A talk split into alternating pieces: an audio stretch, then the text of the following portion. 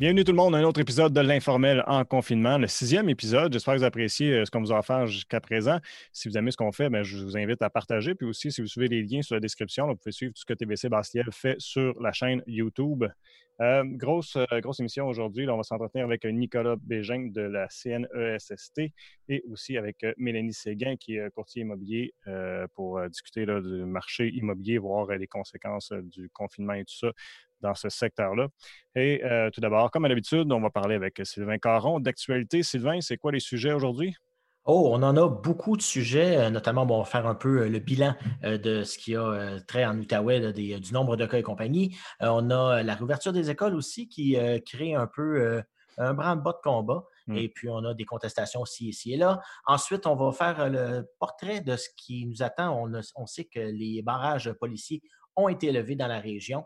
Donc, on va faire un peu le, ce qui reste de ces fameux barrages-là, parce qu'il y en a encore sur les ponts interprovinciaux. Et puis, on va faire le tour un peu de la région aussi en même temps. Excellent. Donc, euh, ben, je te laisse aller avec euh, le bilan en Outaouais. ça, ça, regarde toujours bien? Bien, ça se regarde toujours bien. On parle euh, quand même d'un nombre de cas qui a légèrement augmenté, mais on est quand même à 354 cas. donc, 354 avec un nombre d'essais qui a augmenté malheureusement en fin de semaine. On a eu deux autres décès, donc on est rendu à huit décès depuis la fin de semaine. Et donc, on a quand même 211 cas qui sont rétablis, donc pour un nombre total de 135 cas actifs. C'est bien sûr euh, la soustraction des nombres de rétablis et du nombre de décès aussi. Et puis, on a toujours la ville de Gatineau qui est très touchée. On parle de 303 cas, c'est la ville qui en a le plus. Euh, Saint-André-Avelin et Val-des-Monts, on est à 7. Euh, L'Ange-Gardien et Cantley, on est à 8. Et puis, pour ce qui est du nombre dans la région de Buckingham, eh bien, avec le réseau local de santé, de services de Papineau, euh, auquel on est rattaché, eh bien, on est rendu à 40 cas euh, dans ce réseau local de services. C'est un petit peu difficile de déterminer quel est le euh, nombre ici à Buckingham parce qu'on rentre aussi avec Gatineau. Donc, mmh. c'est un peu plus difficile de savoir exactement comment il y en a, mais il y en a moins de 40 ici dans notre secteur. On parle de la vallée de la Gatineau, tu as 5 ou moins. Et merci, euh, euh, le RLS pardon, des euh, collines de l'Outaouais est à 17 quand même assez touché dans ce coin-là. Et puis, Pontiac, on parle de 5 ou moins, mais encore à Gatineau, on parle quand même de plus de 200 à 90 cas dans ce RLS-là. Donc, les chiffres sont quand même encourageants. Et puis, on l'a vu, là, il y a pas beaucoup de nombre d'essais malgré qu'il y en a. Euh, c'est donc euh, regrettable, mais on est loin de certaines régions, dont mmh évidemment Montréal. Bon, mais c'est quand même encourageant. Puis là, euh, le fameux port du masque qui a toujours été sujet de. Controversé, oui. Oui. là, j'imagine que tu vas faire référence à ce qui s'est dit aujourd'hui au point de presse où est-ce que le journaliste demandait bon, pourquoi est-ce qu'on ne peut pas l'imposer par la loi? Pourquoi mmh. est-ce qu'on y va avec des recommandations? Mais ça demeure une recommandation qui, est très forte, oui. Très forte, oui. Oui, oui. Euh, le premier ministre Legault ainsi que les euh, deux autres, Dr. Arruda et Mme McCann, sont arrivés aujourd'hui avec un gros masque artisanal euh, fabriqué. C'est quelqu'un qui lui avait envoyé ça au premier ministre. Donc, il est arrivé vraiment pour lancer un message fort de dire aux gens que c'était dans les endroits publics recommandé d'avoir un couvre-visage, masque, appelez-le comme vous voulez. Et donc, on parle beaucoup de Montréal parce que là, il y a un taux de transmission et aussi une promiscuité entre les gens. On a qu'à penser seulement au métro, les transports en commun.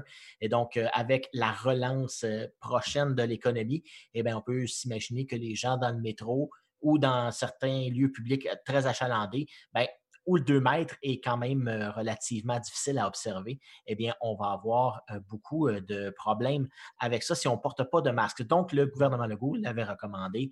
Et puis, bon, au, départ, c'est un sujet assez controversé. Et là aussi, pour ce qui est de l'obligation, eh bien là, il y a des aspects légaux aussi qui entrent en, ligne de compte, des chartes et droits et libertés. Docteur Arruda a peu patiner là-dessus sur cette réponse-là, parce qu'il ne savait pas exactement quel article de loi, et compris, il n'est pas avocat, il est médecin. Et donc, euh, mais ça reste comme ça, on le recommande. Et il a ajouté que si il avait à le rendre obligatoire, eh bien qu'il prendrait les dispositions pour le rendre obligatoire. C'est ça qui n'était pas tellement clair parce que c'était bon, mais on ne veut pas contraindre, aller à l'encontre des droits, euh, euh, droits et libertés. Des droits et libertés, merci puis on veut, on veut pas ça, mais en même temps, si on n'a pas le choix, ben là, on va le faire. Fait que, c'est, c'est très ambigu comme message. Donc, on, recommande aux gens de le faire, et puis s'ils n'écoutent pas, ben là, on va prendre des moyens qui, qui sont disposés à prendre pour que ça se fasse. Mmh, des moyens plus sérieux. Mmh. Bon, euh, à la CSCV, euh, un gros article cette semaine euh, qui parlait de qu'il y a beaucoup de demandes d'exemption de la part des professeurs. Effectivement, on a appris qu'à date du 8 mai, vendredi dernier, il y avait eu 193 demandes qui avaient été formulées à la CSCV pour des exemptions des gens qui ne voulaient pas rentrer au travail. Ça représente environ 10% de l'ensemble des employés. Mais là-dessus, il y en a 116 qui ont été refusés pour différentes raisons. Et puis, principalement, les demandes, euh, c'était pour prendre soin d'un proche malade ou des risques de santé inhérents à la personne. On a eu le cas de M. André Rattel, qui a 64 ans et puis qui avait fait une demande d'exemption, mais ça avait été accepté au départ vu que le gouvernement s'est ravisé sur l'âge, au début, on avait mis 60 ans, et là, on a mis 70 ans plus tard, bien là, sa demande a été euh, refusée. Et donc, euh, lui est prof d'anglais, il se dit euh, diabète de type 2 contrôlé, et mmh. puis aussi, il a les poumons fragiles à cause de pneumonie précédente. Donc, là, lui ne voulait pas rentrer. J'ai tenté de le contacter via Facebook, et puis sans succès. Il ne m'a pas répondu à date. J'aimerais ça euh, peut-être lui parler, à savoir qu'est-ce qui s'est passé en date du 11 mai, ce qui est rentré travailler, et est-ce qu'il y a eu, s'il est resté chez lui, des représailles? Il avait l'air faire de dire qu'il ne se présenterait pas, par contre. Effectivement. Effectivement, on a, euh, on a senti chez lui euh, un, un, profond désir de rester chez lui. Mais là, puis, puis de son côté, la commission scolaire n'a pas l'air d'avoir de flexibilité. Il, il dit se fier sur la loi, mmh. sur, ce que euh, les autorités sanitaires donnent comme, comme directive, puis ils s'en tiennent à ça. Effectivement. Donc, euh, on va. je vais les contacter cette semaine d'ailleurs pour en avoir un peu plus long. C'est sûr qu'on a dit qu'on ne commenterait pas de cas particuliers comme celui de M. Rattel, évidemment, mais on va tenter de les rejoindre et puis d'avoir un, autre son de cloche de, ce côté-là. On va d'ailleurs les laisser s'adapter à la nouvelle réalité. Mais on va voir qu'est-ce que ça va donner. Cette nouvelle réalité-là euh, fait pas euh, le, ça rend pas tout le monde content. Euh, les, différents comités de parents des écoles, la commission scolaire, se sont mis ensemble pour dire nous, on, est contre l'ouverture, la réouverture des écoles. Effectivement, le comité de parents de la CSCV, qui est composé de 19 parents euh, de, des, de chacune des écoles qui sont dans la CSCV, eh bien, se sont mis ensemble pour dire, eh bien, nous, on est contre la réouverture. D'ailleurs, il y a un communiqué qui a été émis euh, par euh, Daniel Cook, qui se trouve à être le président du comité de parents. Il dit, et je cite, le ministre de l'Éducation improvise un plan de réouverture des écoles alors que le Québec dénombre le plus grand nombre de personnes infectées à la COVID-19 à travers tout le pays. Et donc, il dit, pourtant, le Québec est la seule province canadienne qui procède à la réouverture de ces écoles. Et il souhaite que le ministre de l'Éducation reconsidère la pertinence de sa décision d'ouvrir les écoles de façon sciative. Ça annonce euh, euh, un, certain débat euh, qui pourrait avoir lieu là, au niveau des comités de parents qui pourraient procéder à certaines demandes. Est-ce qu'ils ont un pouvoir en tant que tel? Ça, je n'ai aucune idée là-dessus. Ça va, être, intéressant. Ça, jamais on réussit à parler à, M. Cook, parce que l'autre mm-hmm. alternative d'aller en septembre, en quoi elle est mieux? il n'y aura pas plus de vaccins à ce moment-là. Euh, on va retrouver dans une saison grippale, on va des gastro et tout ça, d'autres virus qu'on connaît très bien qui, se présentent à l'automne. Donc, tu sais, il me semble qu'il n'y a pas de bonne réponse là-dedans, puis je ne sais pas, je vois pas. Euh, D'ailleurs, euh, le premier ministre Legault l'a mentionné aujourd'hui, le virus ne s'en ira pas. Il ne disparaîtra pas comme ça, effectivement. Euh, règle de conduite cellulaire, vitesse, ceinture, la MRC des Collines. Oui, la MRC des Collines a envoyé euh, un communiqué cette semaine pour dire que oui, bon, les barrages étaient, étaient levés euh, dans, leur secteur, mais ils étaient là aussi pour contrôler la vitesse, respecter, faire respecter le code de la sécurité routière, dont le cellulaire au volant, le port de la ceinture et compagnie. Ils ont dit, on va être là et puis on va être plus attentif à ça parce que, bon, les beaux jours s'en viennent et puis on a été en confinement longtemps, donc on a peut-être oublié certains mmh. règlements. D'ailleurs, on l'a vu du côté de Mississauga, une voiture qui roulait à 308 km/h sur l'autoroute Oh. intercepté. Oui, c'est assez euh, spécial, oui, comme vitesse. Euh, c'est euh, deux jeunes de 19 ans qui avaient emprunté la voiture de papa. Donc, il va y avoir des conséquences là-dessus. Voilà. Et puis, j'ai parlé aussi, on a levé les barrages routiers. On a gardé certains du côté de Gatineau, notamment pour la SQ qui contrôle celui du pont sur la 5, l'autoroute 5, et Gatineau qui contrôle les quatre autres ponts. Donc, on a mis en place des, des, barrages aléatoires. Et puis, on demande, exemple donné, c'est un barrage aléatoire. Donc, on pose des questions, pas systématiquement à tout le monde, mais on demande, exemple donné, d'où est-ce que vous arrivez, qu'est-ce que vous allez faire dans, dans, la région, surtout aux Ontariens? Et donc, aussi aux Québécois. On m'a dit qu'on posait des questions aux Québécois, mais c'est sûr qu'on ne peut pas empêcher quelqu'un qui reste à Gatineau d'aller à Gatineau s'il revient du travail, par exemple. Mais s'il n'y a pas une bonne raison d'aller en Ontario, bien là, il pourrait, je dis bien il pourrait, euh, avoir euh, des, euh, des autres sanctions qui pourraient être mises. Mais c'est encore là au jugement du policier, selon M. Marc Tessier, qui est agent à la SQ. Et puis, j'ai appelé aussi, ah, en, parlant euh, de Marc Tessier, il m'a dit aussi pour les déménagements, parce qu'on sait que ça s'en vient. Hein. Mmh donc, euh, les déménagements, eh bien, ils, peuvent avoir lieu. Et j'ai demandé aussi une situation particulière parce que, bon, exemple donné, un couple qui ne vivait pas ensemble, qui décide d'aller ensemble.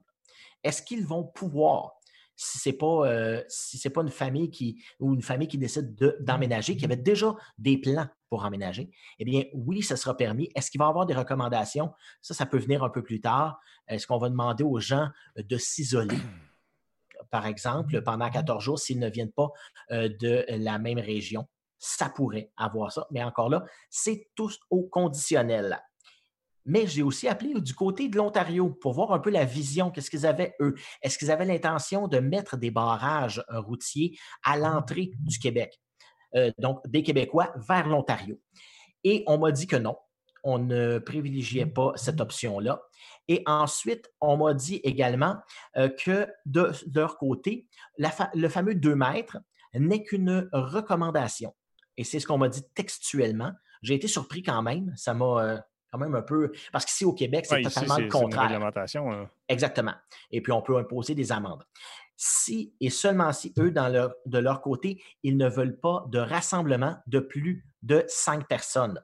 Donc, quatre personnes, incluant les enfants. J'ai demandé ce que les enfants euh, comptaient dans ce nombre-là. Est-ce que c'est seulement quatre adultes? Non tous les enfants comptent. Donc, si vous avez euh, de leur côté, euh, exemple donné, un, ami qui veut aller voir un autre ami, ben, il n'est pas dans l'illégalité s'ils sont que deux.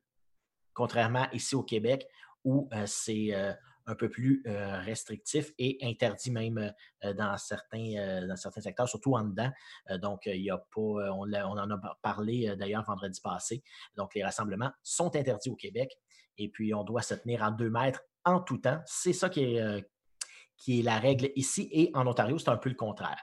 On a vu d'ailleurs euh, M. Ford en fin de semaine euh, commettre une petite bévue en invitant ses quatre filles chez lui. Et donc, euh, il, dépassait le nombre de, de quatre personnes. Dans ce cas-là, par contre, là, il est dans l'illégalité officiellement. Effectivement, effectivement.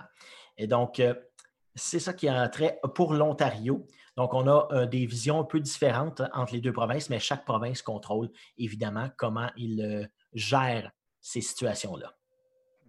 On pourrait s'imaginer euh, le monde de Gatineau dire euh, Bon, mais regarde, moi, je vais voir mes chums, on va aller faire une sortie, euh, on va aller marcher à, Ottawa, puis on n'aura pas de problème. Ouais, mais encore là, c'est pas recommandé. C'est sûr que c'est pas recommandé de le faire. Puis on ne voudrait pas avoir une migration de gens vers ah. l'Ontario, parce que là, là, il pourrait sévir. Hmm. Les règlements peuvent changer, évidemment. Euh, une bonne nouvelle pour euh, euh, l'hôpital de Papineau, la, fondation qui s'est assurée d'acheter des tablettes pour les patients à l'hôpital. Oui, effectivement. Ben là, on voit que les gens sont isolés à l'hôpital, ne peuvent pas recevoir de visite, évidemment. Et donc, on a pris soin de leur donner une, option pour voir leur famille, au moins par euh, téléconférence. Donc, on a une quinzaine de tablettes euh, qui ont été achetées euh, pour notamment les CHSLD et puis pour l'hôpital de Papineau. Donc, on va distribuer ça. Et puis, on va permettre aux gens de pouvoir voir leur famille, au moins d'avoir un peu de support moral de la part de leur famille, même si c'est à distance. Donc, il resterait quelques petites nouvelles pour terminer? Oui, ben, c'est Gatineau qui a annoncé le maintien des subventions aux organismes, notamment culturels. Il y en a 230 projets qui avaient été déjà mis en branle et déjà approuvés. donc, il y a actuellement plus de 4 millions de dollars sur les 7 points quelques millions qui avaient été déjà promis. donc, ça, c'est déjà donné. Donc, on a décidé tout simplement de redonner euh, tout le reste. Et puis aussi, ça aide au soutien euh, de, ces organismes-là qui souvent attendaient après ce, montant d'argent-là euh, pour continuer leurs opérations. Et puis là, c'est sûr que si on coupe ça, bien, probablement que les projets n'auront pas lieu. Et c'était déjà entamé. Donc, on s'est dit, tant qu'à faire, on va y aller, on va donner ce qui reste. Et puis, c'était déjà au budget. Donc, euh, c'est sûr que là, le budget euh, va être euh, difficile. on a parlé justement de budget au Québec. on prévoit un déficit assez important au mmh Québec. On n'a pas fini de comptabiliser, mais j'imagine aussi que dans les villes, ça va être la même chose. On parlait justement d'un déficit de quelques dizaines de millions déjà à Gatineau qu'on prévoyait pour la fin de l'année ça va être difficile au niveau de l'économie. Et donc, il va falloir euh, prendre notre mal en patience, je pense, au niveau euh, aussi culturel. Euh, on ne parle pas d'ouverture, d'ailleurs. Et là, ce qui a été un autre petit une autre petite nouvelle, eh bien, c'est qu'on a appris, Dr Arruda s'est un peu échappé. Et donc, on va avoir des nouvelles cette semaine pour les ouvertures, notamment des parcs, la CEPAC euh, qui, euh, bon, ça, s'en vient. Et puis, on parle d'ouvrir les parcs en Ontario. Euh, donc, on va probablement se donner un objectif ici au Québec. Ça devrait se passer en milieu de semaine, donc peut-être demain ou jeudi, à avoir ces nouvelles-là. Quand même des nouvelles importantes aussi. Ça, ça va être très intéressant à voir, à voir si on est capable d'avoir au moins des parcs des campings. On parlait aussi euh, peut-être des soins corporels, euh, notamment des coiffeurs, de l'acupuncture, des massothérapie, physiothérapie, qui sont des services qui sont pour certains essentiels donc pour améliorer leur, leur, qualité de vie surtout en confinement, on a tendance à moins bouger peut-être, aussi à moins être actif. Donc, si quelqu'un a besoin de services de massothérapie ou de physiothérapie pour soigner une blessure, eh bien, euh, depuis un certain temps, c'est assez difficile de les avoir, ces services-là, euh, si peuvent les avoir parce que c'est tout fermé. Donc, là, ça commence peut-être à urger pour certains. Donc, on commence aussi à vouloir penser à réouvrir ça. Parce que, encore là, eh bien, on a, euh, on a dit le virus ne s'en ira pas, il va falloir apprendre à vivre avec.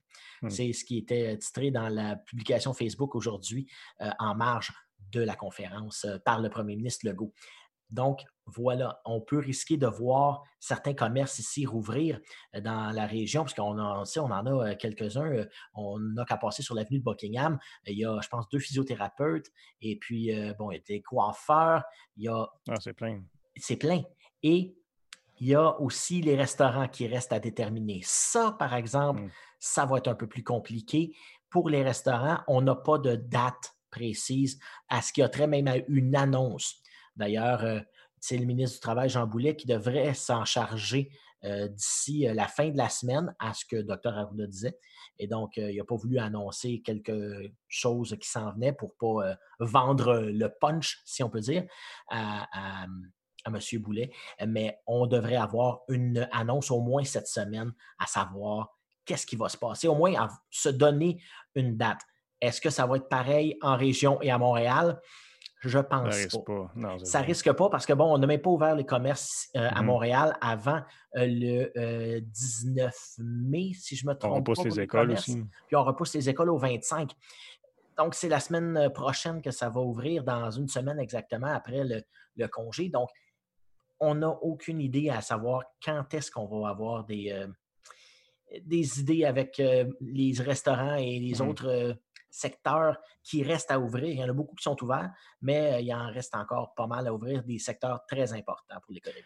Là, tu parles de bouffe, puis ça me fait penser au prochain sujet mmh. que, j'aime bien parce que j'aime ça aller là. c'est les activités du marché de l'Ange Gardien qui vont reprendre. Oui, ben c'est vendredi que ça reprend de 11h à 16h. Eh bien, on va reprendre ça de, en tout cas, de nouvelles façons parce que là, on a annoncé des mesures comme partout. Et donc, on va être obligé de se maintenir à deux mètres de distance et puis respecter euh, des normes de salubrité. Mais bon, c'est un marché qui est en plein air, donc ça devrait réussir à, être assez facile. Il y a quand même assez d'espace aussi. Et ça va être euh, assez facile pour un marché public comme ça euh, de respecter ces démarches-là. Mais il va falloir quand même les respecter. Ça, ce c'est pas donné à tout le monde. Souvent, on, y pense, mais j'ai remarqué en me promenant ici et là dans les magasins que le monde fait attention. Mmh on y pense à ce fameux 2 mètres-là. On Ça commence à faire partie des vies de tout le monde. Absolument. On le disait un peu avant pour d'autres types de, maladies, un peu comme la grippe, par exemple, donnée en période grippale. Eh bien là, on commence à voir que c'est non seulement en période de pandémie, mais ça va peut-être durer parce qu'on va l'avoir vécu pendant tellement longtemps que ça va devenir pratiquement un réflexe à ce qu'on peut, ce qu'on peut dire. On dit souvent que ça prend 21 jours pour euh, changer une habitude. Et Eh bien là, ça fait au-dessus de 60 jours qu'on est euh, comme ça. Donc, euh, probablement qu'il va y avoir des effets permanents de ce 2 mètres-là. Mais on souhaite un bon succès et puis beaucoup de monde, d'ailleurs, au marché de l'Ange Gardien. Un très beau marché public. Absolument. Euh, on va donc aller euh, jaser avec notre première invitée, si tu veux bien, euh, Sylvain. Donc, on va jaser avec Nicolas Bégin de la CNE, CNESST pour parler de, la situation au niveau des employeurs, des employés, c'est quoi leurs droits, qu'est-ce qu'on peut s'attendre dans leur milieu de travail pour qu'ils puissent travailler dans un milieu sécuritaire? Donc, on rejoint à l'instant Nicolas Bégin.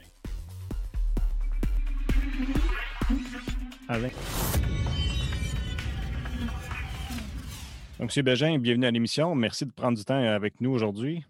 Ça me fait plaisir.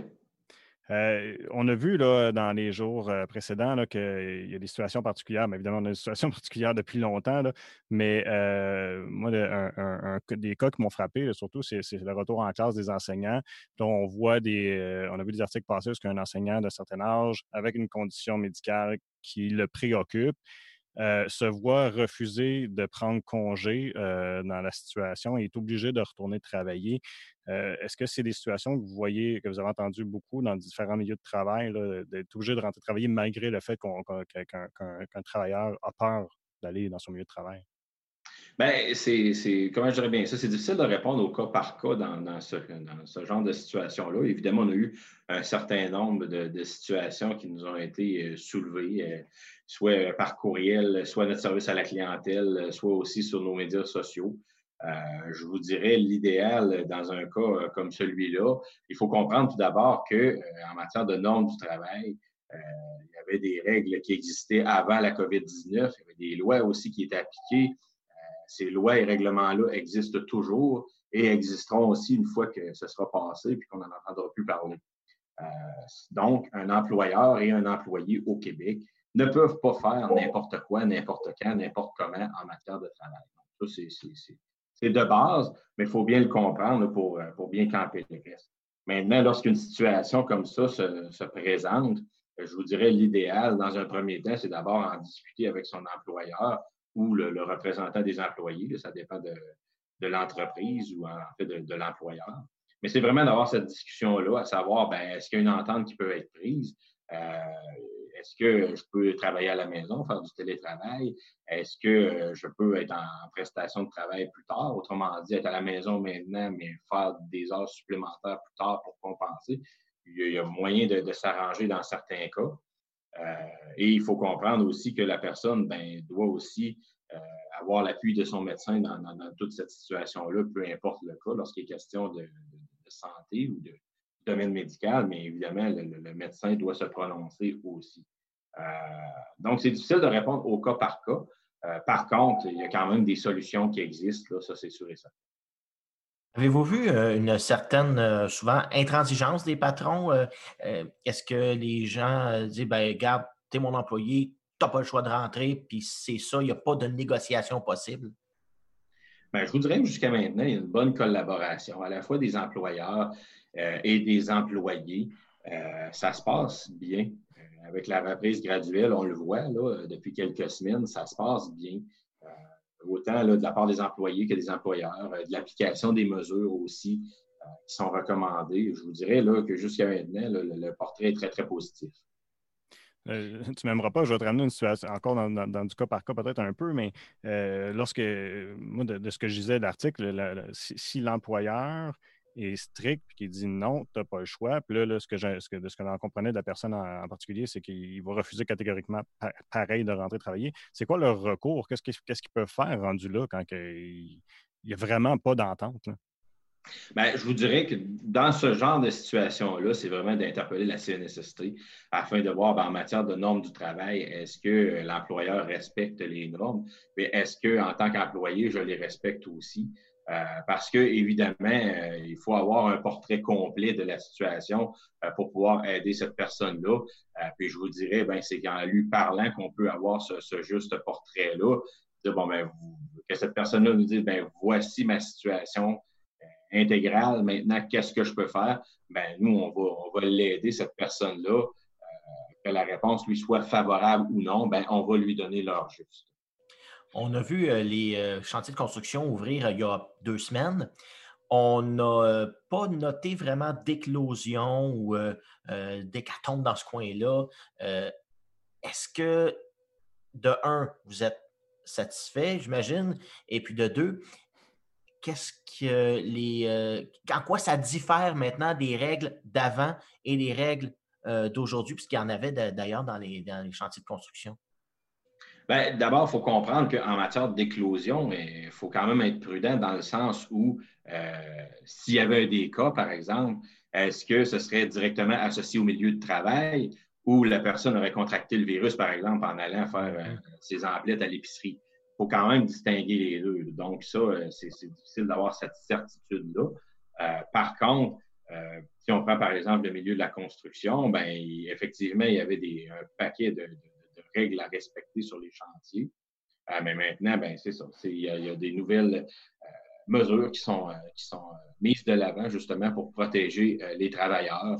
notamment, ça peut être l'ajout de, toilettes, ça peut être l'ajout d'eau courante dans certains cas lorsque c'est possible pour pouvoir se laver les mains, le nettoyage des outils, ça peut être la, la, la, roulotte pour, pour le dîner, par exemple, où il y a une distanciation à respecter. Euh, ça peut être aussi euh, une solution désinfectante lorsque ce n'est pas possible de se laver les mains à, l'eau et au savon. Donc, il y a un paquet de mesures qui ont été mises en place et que euh, les différents travailleurs doivent respecter, notamment sur les chantiers. Et est-ce que ça va rester après? Est-ce qu'on pense que ça va entrer dans, les normes permanentes pour ben, justement éviter peut-être? Pas de revoir. Écoutez, j'ai malheureusement pas de boule de cristal pour vous dire quelle sera la situation dans, six mois, dans un an, dans deux ans. Euh, soyez par contre assurés qu'on travaille en collaboration avec la santé publique. Euh, et puis, euh, nous, ben, actuellement, on a la prétention de dire qu'on fait ce qu'il faut et si on fait ce qui doit être fait aussi pour assurer la santé des travailleurs, peu importe le milieu de travail en général, les, employés, est-ce que euh, parce que là, je parlais de cas tantôt de, gens qui ne se sentaient pas en sécurité dans le milieu de travail, mais en général, euh, est-ce qu'on observe que c'est positif? Les gens sont contents de retourner travailler et se sentent confortables de le faire?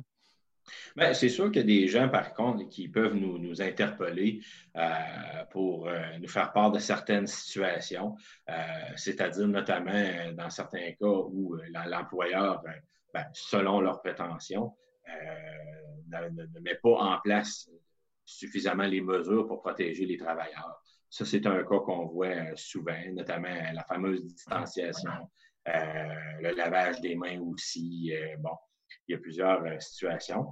par contre, je vous dirais là, que ça, on en a reçu un certain nombre. des fois, c'est fondé, des fois, ça ne l'est pas.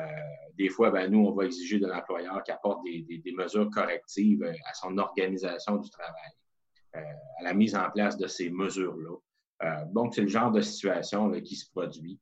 il y a toujours des inspecteurs en santé et sécurité au travail. C'était le cas aussi avant même qu'on entende parler de COVID. on avait à peu près 300 inspecteurs au Québec qui allaient dans les différents milieux de travail faire des vérifications. C'est toujours le cas. Nos inspecteurs sont sur le terrain, donc évidemment, vérifient si l'employeur met en place suffisamment de mesures pour protéger ses employés. Et du côté des employeurs, euh, est-ce qu'ils voient ça comme une, comme une, dépense d'argent euh, supplémentaire euh, de, de mettre ces mesures-là ou est-ce qu'on on comprend la chose au niveau du. Mais je pense qu'il y a une compréhension. Puis aussi, il faut, faut, faut, savoir que, ben, en fait, je ne vous apprends rien en vous disant que ça demande un ajustement hein, pour tout le monde. Ça demande une adaptation. même pour nous, si on doit aller à la quincaillerie du coin, acheter une pièce de plomberie, par exemple, ben c'est plus comme avant. Hein. Il faut attendre. Un certain nombre euh, de clients permis dans le magasin. Il faut se désinfecter les mains. Donc, en milieu de travail, euh, ça demande aussi une adaptation, un ajustement. Euh, évidemment, la première journée ou même dans les jours précédents la réouverture d'un milieu de travail, ben, ça fait beaucoup de choses à assimiler, ça fait beaucoup de choses à mettre en place. Mais je crois que les gens comprennent très bien, que ce soit des employés ou des employeurs, que ces mesures-là euh, ne sont absolument pas là pour leur nuire ou leur mettre des bâtons dans les roues, mais plutôt assurer leur sécurité. Euh, si, par exemple, dans une entreprise donnée, euh, il y a plusieurs cas de COVID, bien, que les employés doivent s'absenter, bien, il y a quand même aussi un coût économique à ça. donc, je, pense que les gens comprennent bien que ces mesures-là sont non seulement nécessaires, mais doivent aussi être respectées pour assurer la santé et sécurité de tout le monde. Même vous autres, euh, dans vos opérations, euh, ça, a dû demander beaucoup de changements. Est-ce que vous êtes capable de, fournir à, toute cette nouvelle, cette nouvelle réglementation, puis d'aller sur les chantiers, des milieux de travail, puis faire ce que vous devez faire? Oui, euh, ben, il y a eu beaucoup d'interventions sur les milieux de travail, oui. Euh, on parle de centaines d'interventions dans les différents milieux depuis, disons, euh, le début mars, le moment en fait où la, pandémie a plutôt frappé le Québec. il y a eu aussi beaucoup d'accompagnement téléphonique de la part des inspecteurs. des fois, ce n'était pas nécessairement pour des, demandes d'intervention, mais plus des questionnements que les employeurs avaient. Et ça pouvait très bien se faire par, par visioconférence ou par téléphone. Euh, mais il y a eu aussi des visites sur le terrain. ça, ce n'est pas un problème. Euh, du côté de la, CNSST, il y a eu un, vaste question-réponse qui a été euh, mis en ligne et qui est toujours ajusté au moment où on se parle, ou il est toujours mis à jour chaque semaine. et ça, c'est bâti à partir des différentes questions que les travailleurs et les employeurs nous soulèvent. Donc, évidemment, on part du principe que si euh, une personne se pose une telle question, ben, il y a peut-être beaucoup de gens qui se la posent également. Donc, la réponse est tout à fait pertinente pour les autres. Euh, il y a eu aussi une trousse d'outils qu'on a mis en ligne dernièrement, une application aussi avec des aides mémoire afin de soutenir les, les, milieux de travail dans la reprise des activités.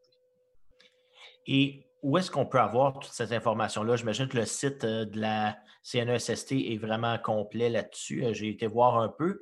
Euh, j'ai vu quelques guides aussi. Est-ce qu'il y a est-ce qu'il y a un guide euh, général pour tout le monde? Ou, euh? Absolument. Il y a une trousse d'outils, euh, comme je le mentionnais, qu'on a lancé il y a une dizaine de jours, dans laquelle on retrouve des aides mémoire, des listes de vérification. Et ça, ça concerne à la fois les employés et les travailleurs, parce que à la fois les employés et les travailleurs ont une responsabilité en matière de santé et sécurité au travail. Ce n'est pas uniquement à un ou à l'autre, mais bien aux deux. Ça, c'est bien important de le comprendre.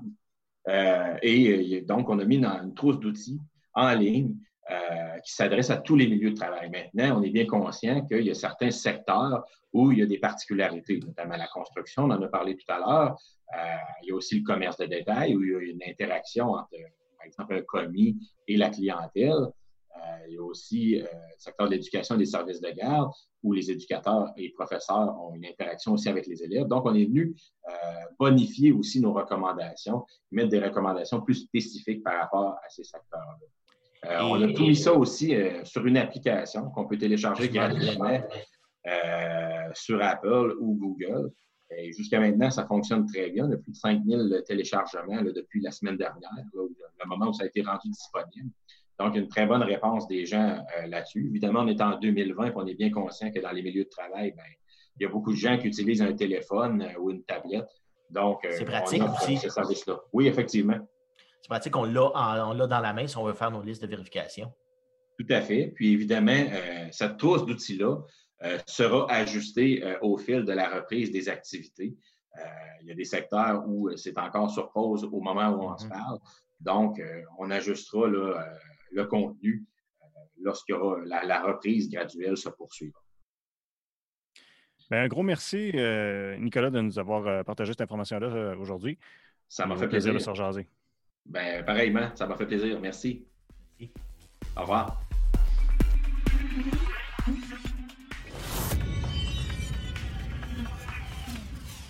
Donc voilà, c'était euh, Nicolas Bégin de la CNESST. Et puis pour notre prochain invité, Sylvain, on va aller parler de courtage immobilier. Oui, avec euh, la courtier immobilier euh, résidentiel Mélanie Séguin. Leurs activités ont été mises sur la glace depuis le 23 mars et ça a repris hier le 11 mai. On va aller voir comment ça se passe dans ce domaine-là. Mélanie, bienvenue à l'émission. Merci de prendre du temps pour nous parler aujourd'hui. Merci, ça me fait plaisir. Euh, là, on sait que depuis euh, hier, le, marché est réouvert, les choses euh, sont réenlignent vers la normale. mais avant ça, comment c'était pendant toute cette période de pandémie-là pour comment, comment vous avez pu faire vos opérations, d'aller visiter les maisons et tout ça? Comment ça marchait? En fait, depuis le 23 mars, le 23 mars, on a eu l'avis qu'on devait arrêter tout ce qui était euh, tous les, toutes les transactions immobilières. Donc, euh, il a fallu euh, se, tourner là, avec les, technologies d'aujourd'hui. C'est certain que pour les courtiers comme moi, qui, qui, je suis habituée de travailler de la maison à distance, en télétravail, c'est certain que c'était une adaptation plus facile que certains courtiers qui sont de la bonne vieille méthode d'aller au bureau puis de qui fonctionnent encore avec le, le et tout ça. Donc, on a dû s'adapter pour plusieurs. Euh, et même euh, si je suis habituée de travailler à la maison, c'est certain que d'avoir des restrictions côté euh, les inscriptions qui devaient, les mises en marché ont, cessé, c'est certain. Mais tout ce qui est visite, les clients, on avait à répondre à beaucoup d'incertitudes de la part de nos clients vendeurs et acheteurs. Donc, ça a pris quelques jours à s'adapter. C'est certain qu'il y a eu une baisse. Je serais, ce serait de mentir de dire que ça a resté sur une, une ligne droite. Il y a eu une baisse. Par contre, euh, la baisse était là au niveau des inscriptions parce qu'on avait des, on pourra, j'imagine, en parler plus tard dans l'émission, mais on avait des restrictions. Alors, euh, là, oui, c'est reparti. C'est une phase qui a permis de, peut-être euh, prendre un peu de temps pour, pour soi-même, mais aussi de, travailler les dossiers, là, des, choses qu'on faisait à temps perdu, on a pu remettre tout ça en ordre dans, les, dans le temps d'arrêt. Et là, euh, au niveau euh, des, euh, on sait, on a moins d'inscriptions, au niveau des prix, est-ce que la guerre de prix est encore là autant aujourd'hui ou est-ce qu'on pense qu'il va y en avoir une guerre de prix?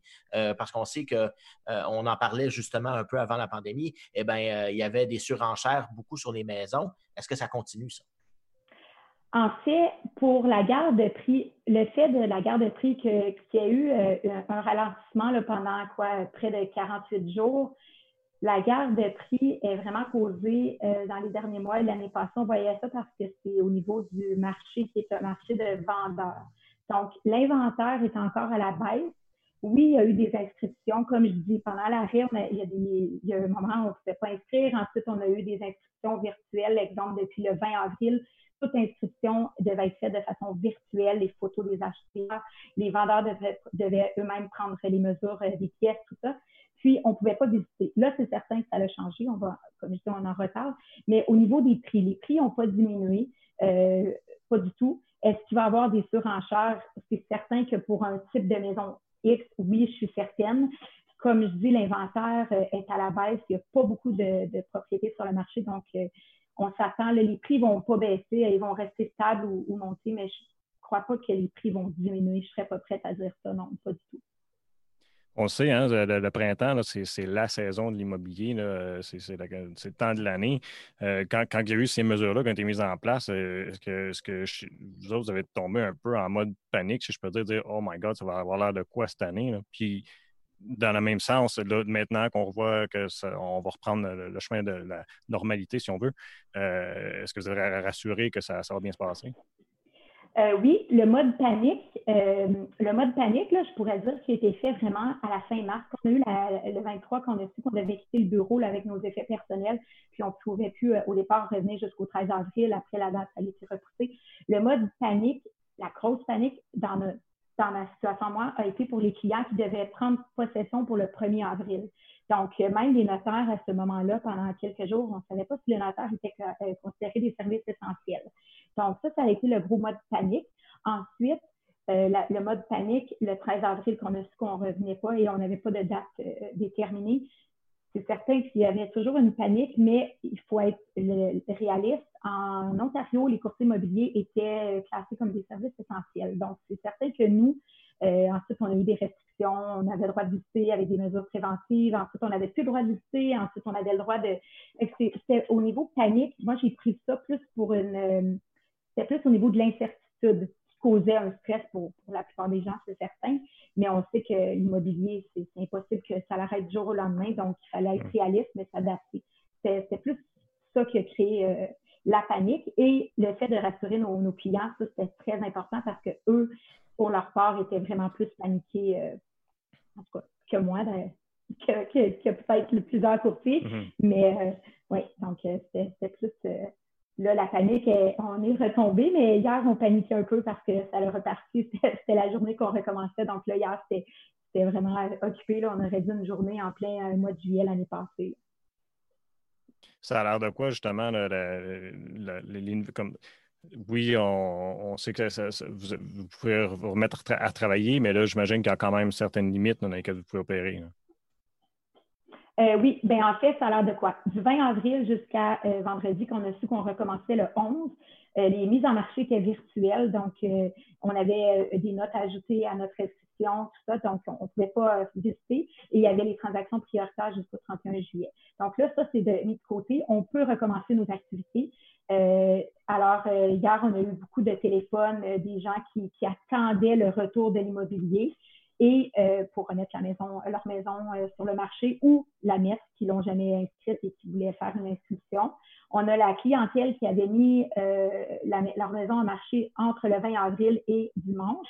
Donc, on avait aussi ces dossiers-là à traiter qui se traitent d'une façon différente parce que là, exemple, les photos, on envoie le photographe cette semaine parce que là, c'est permis. Donc, c'est vraiment, c'est un, on est tellement occupé, mais c'est un côté occupé du jamais vu parce que chaque situation est différente. Puis, hmm. euh, exemple, là, il y a des formulaires spéciaux euh, qu'on doit remplir pour euh, que les vendeurs et acheteurs déclarent qu'ils n'ont pas aucun symptôme de la COVID. Donc, c'est encore une adaptation et plein de, détails et de, règles qu'on doit suivre qui ne sont pas habituelles. Donc, c'est pour ça que ça fait, même si oui, on est occupé, mais on a un autre côté très occupé qui, qui va être, j'imagine, limité à quelques mois. Puis ensuite, peut-être que tout va revenir à la normale. Et là, euh, on, en parlait, est-ce que vous pensez justement que les, euh, ça va être fou votre été euh, à un point tel où vous arrachez les cheveux sur la tête ou pour les prochains mois, parce que là, on, voit, on a eu, on avait quand même la même quantité de maisons qui va se vendre ou qui avaient l'intention de se vendre. mais est-ce qu'on voit certains acheteurs vouloir reculer, par contre? exemple donné, on a perdu notre emploi, euh, on était en recherche, puis là, la personne vous appelle et puis me dit ben, finalement, j'ai plus assez de mise de fonds ou euh, mes priorités ont changé. Est-ce que ça se voit? Euh, pour ma part, j'ai vu deux situations qui, qui s'apparentent un petit peu à ce que tu viens de dire, Sylvain. Mais est-ce que ça fait une crainte à un point que les gens vont reculer et ne pas vendre leur maison cette année? Peut-être, sûrement. Pour moi, ma part, ça ne m'est pas arrivé. J'ai eu par contre un client qui avait fait une promesse d'achat sur une propriété et une semaine, ben, en fait, il devait, tout devait se concrétiser. J'avais même reçu le, financement et malheureusement, son emploi était incertain. Donc, il a pris lui-même la décision euh, parce que là, on parle de la fin mars, donc il s'est retiré. Et là, euh, j'ai eu l'appel euh, en, cette semaine disant, en demandant si la propriété était encore disponible. Donc, le même acheteur voulait revenir. Ça, c'est arrivé. j'ai l'autre côté des, des, clients qui voulaient attendre la mise en marché et il ne voulait pas reculer, il ne voulait pas le faire non plus pendant la mise en marché virtuelle, il voulait attendre la mise en marché euh, euh, officielle de la bonne façon qu'on est habitué de faire. Donc, euh, cette situation-là. Et j'ai des clients qui ont eu leur financement un petit peu avant la période du COVID. Donc, là, je parle exemple février, mars peut-être même début avril, qu'eux doivent retourner à leur institution financière parce que leur emploi a un peu changé ou ils sont encore avec la, la PCU. Donc, ce côté-là. Mais est-ce que ça va reculer à un point de que personne ne va vouloir mettre la maison sur le marché? J'en doute. Je pense pas, non. Ça serait très avantageux pour eux là, parce qu'on est reparti et je m'attends à être aussi occupée qu'année passée. Est-ce que vous devez faire preuve dans ce moment-là de, flexibilité un peu? Est-ce que, que, les règles changent dans le sens que si quelqu'un, justement, se retrouve dans une situation financière différente, est-ce que vous. Bon, c'est fini, euh, on, on, vous pouvez être un acheteur potentiel ou bien si vous, faites preuve un peu de, flexibilité au niveau du temps des, des dossiers pour qu'ils puissent faire une autre offre ou se replacer, tout ça? Bien, encore là, c'est certain qu'on est régi à la loi, donc il n'y a pas, quelqu'un qui perd son emploi, qui n'a plus sa lettre de financement, bien, on ne peut rien faire. C'est quand mm. même euh, des, règles qu'on doit suivre, c'est la logique des choses. Par contre, c'est certain qu'au niveau des délais, il y a des formulaires. Donc, si quelqu'un, le financement euh, termine, exemple, le 16 mai, et que moi, je me rends compte que le 14, j'ai toujours pas reçu la lettre de financement de mon client acheteur, euh, je vais faire euh, une demande au courtier euh, inscripteur pour avoir un délai supplémentaire de quelques jours. Puis, c'est du cas par cas, dossier par dossier. Donc, oui, il faut faire preuve de flexibilité, autant de, pour nos acheteurs et les vendeurs, parce qu'eux aussi, on a là en ce moment, il ne faut pas oublier aussi les transferts militaires. Donc, les, les militaires, là, nos clients vendeurs qui ont des propriétés à visiter, eux aussi avaient des restrictions de leur employeur. Donc, ils ne pouvaient même pas partir en voyage, de recherche de domicile. Et euh, s'il y avait une promesse d'achat sur leur propriété, ça, fait l'effet euh, domino. Ils veulent vendre leur propriété, mais ils doivent se reloger, euh, aller visiter des propriétés ailleurs au Québec, mais eux sont limités. Donc, les délais, on peut, on est sûr qu'on a des délais plus longs vu la situation, mais si le délai arrive à échéance, c'est certain pour une belle collaboration, puis de faire euh, en sorte que le dossier se termine dans les, toujours selon les règles de l'art. C'est important, euh, oui, la vitesse, d'être flexible, puis d'utiliser nos outils qu'on a, exemple la modification pour prolonger les délais s'il y a lieu.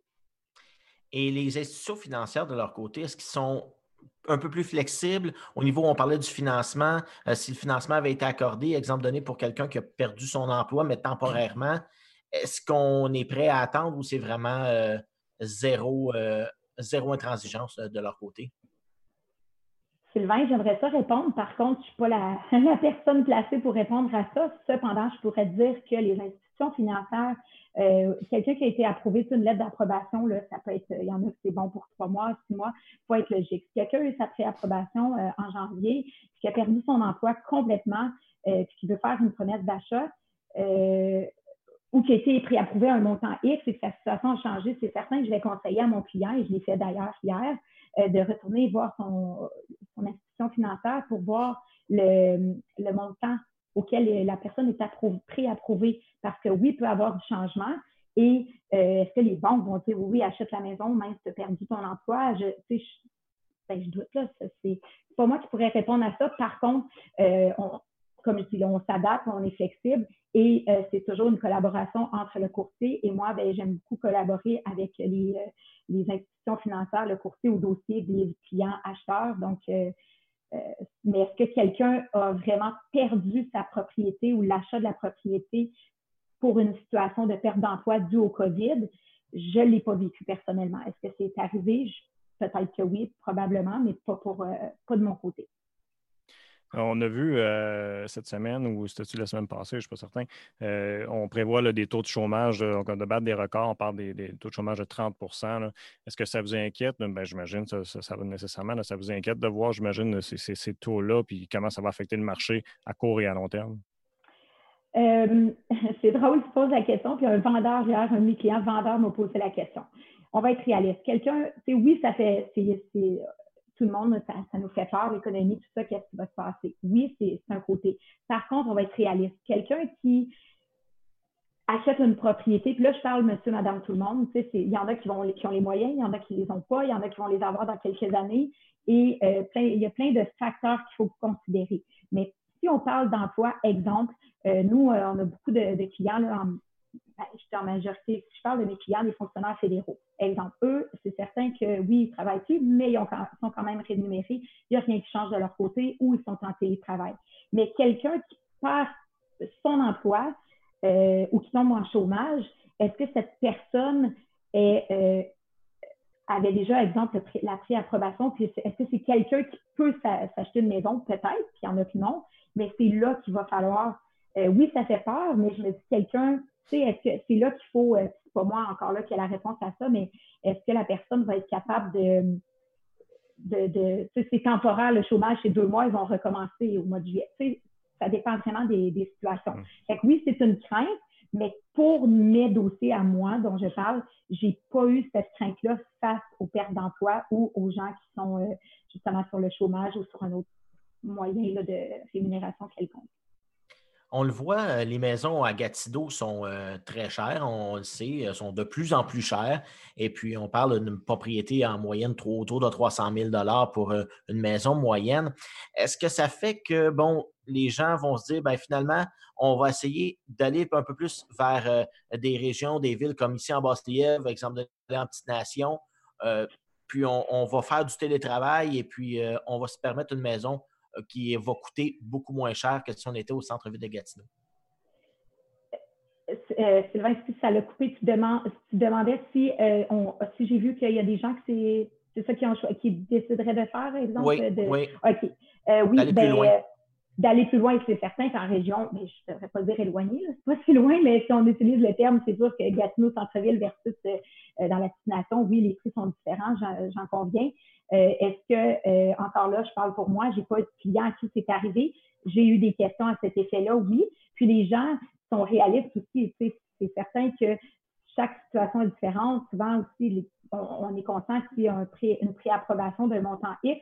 Ça ne veut pas dire d'aller acheter la propriété au plus haut montant puis de d'être pris à la gorge puis de payer une maison juste parce qu'on est approuvé vraiment plus haut. Puis dans le fond, tu sais, c'est tout est relatif. Est-ce que euh, ça va arriver? Sûrement, euh, surtout que les employeurs font preuve vraiment de flexibilité. Exemple, au gouvernement fédéral, là, il y a des employeurs, des certains ministères qui étaient vraiment pas prêts pour le télétravail, se sont tournés euh, sur un dessous, puis ils ont mis à, les, les, outils nécessaires pour leurs employés. Donc oui, ça pourrait, euh, c'est peut-être quelque chose, oui, qu'on va, qu'on va voir, ça, ça pourrait très bien. Les gens qui sont intéressés à acheter, qui, voudraient faire des visites puis euh, aller, te, rencontrer ou rencontrer d'autres agents, c'est quoi, quoi les mesures pour les rassurer qui, sont prises pour euh, être sûr qu'il n'y a pas de danger d'aller visiter des maisons? Bien, euh, en ce moment, on a le formulaire qu'on devait remplir. C'est certain que là, il est plus obligatoire. Par contre, notre agence nous l'oblige. Puis c'est une façon que je trouve que tout le monde devrait utiliser. Alors, première des choses, pour assurer le vendeur, on fait remplir le formulaire de déclaration de COVID que le, vendeur n'a pas été, euh, aucun symptôme de la COVID, qu'il n'a pas été en contact avec des gens qui ont voyagé ou qui ont le symptôme. Et la même chose, le même formulaire du côté des acheteurs. Donc, ça, c'est la première étape. Les deux côtés sont rassurés. Ensuite, euh, les mesures, euh, les directives, un courtier à la fois avec un, un, acheteur, donc un des deux, euh, pas d'enfants. Euh, il il y en a des fois qui arrivent visiter en temps normal, là, en grosse famille, le père, la mère, la belle-mère, les enfants. Bon, c'est certain que ça, c'est non. Euh, on demande aux vendeurs, de, avant d'écouter les lieux pour la visite, d'ouvrir les portes. Donc, toutes les portes qu'on pense que quelqu'un, c'est un grand walk-in dans la chambre, on ouvre la porte. Euh, normalement, la porte serait fermée, le courtier ou, même l'acheteur va l'ouvrir. L'acheteur touche à, aucune poignée de porte, aucune lumière. Tu sais, vraiment le moins de contact. Euh, là, je sais que Rémax euh, vont nous fournir des masques. on, peut, on a aussi les gants, le purel. Donc, ça, c'est des mesures qui sont prises. Est-ce que ces mesures-là vont rester? je ne peux pas prévoir. Par contre, je crois fortement que ce sont des mesures qui devraient être considérées dans le futur COVID ou pas COVID. Et c'est une période de réflexion parce que, exemple, euh, euh, voyons, de se laver les mains tout, tout, le temps, puis de, limiter les, euh, de toucher à tout et de limiter les déplacements. On a vu dans la période de, dans les 48 jours, il y a eu une période aussi, quand je dis les visites virtuelles. Donc, moi, j'ai des clients vendeurs qui m'ont pris des vidéos de chacune des pièces. J'avais ça dans mon, dans mon ordinateur et les courtiers qui allaient visiter ça, je parle, c'est des propriétés qui étaient inscrites avant le 20 avril. Donc, j'envoyais les vidéos des pièces au courtier. Le courtier l'envoyait à son client acheteur. Donc, ça donne une bonne idée. On a eu des visites avec FaceTime, euh, des visites avec euh, Messenger Audio. Donc, ça aussi, on peut voir avec les photos, la vidéo, si la, maison vaut vraiment la peine qu'on aille mettre le pied dedans. Donc, ça, c'est toutes des mesures qui rassurent euh, les vendeurs, les acheteurs. Puis, je pense que c'est des choses qu'il faut considérer aussi pour le futur qui vont, qui vont juste être bénéfiques pour, euh, pour tous, qui peuvent pas nuire dans le fond. Oui, mais j'imagine que c'est comme une pré-étape parce qu'il n'y a rien comme rentrer dans la maison que tu veux acheter. C'est certain. Tout à fait.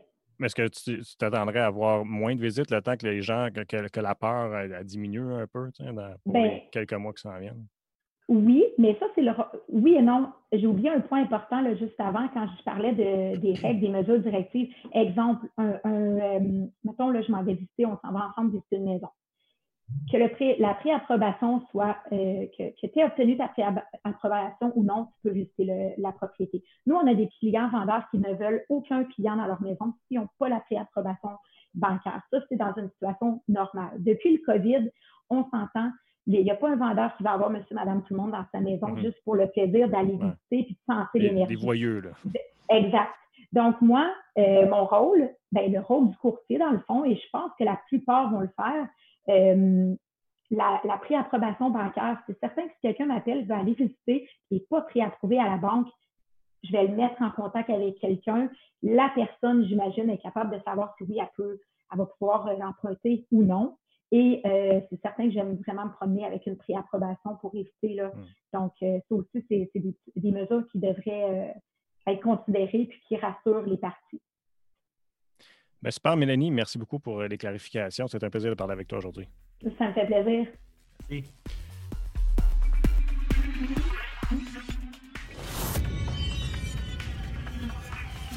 Un gros merci à Mélanie Séguin, aussi à notre invité avant ça, euh, Nicolas Bégin de la CNESST. Euh, C'était vraiment intéressant d'entendre leur point de vue dans leur, chacun dans leur domaine respectif. Euh, Sylvain, merci à toi pour euh, l'actualité aujourd'hui. Bon travail comme d'habitude. Euh, dis-moi donc, qu'est-ce que tu penses qu'on va voir là, pour d'ici la reste de la semaine puis notre émission de vendredi? Eh bien, c'est sûr que le restant de la semaine, on va parler des prochaines annonces qui devraient avoir lieu. si ça a lieu soit mercredi, soit jeudi, si ça a lieu cette semaine, s'il n'y a pas d'autres événements qui, qui viennent contrecarrer un peu les plans. Mais on devrait savoir qu'est-ce qui va arriver dans euh, d'autres domaines, euh, dont notamment euh, les parcs et aussi certains soins personnels. On attend ça et je suis certain qu'il y en a beaucoup dans la région qui attendent ça impatiemment. Oui, définitivement. Bien, merci à toi encore une fois, puis on se revoit bientôt. Merci à vous autres de nous avoir écoutés. Au plaisir de vous revoir. Bonne journée.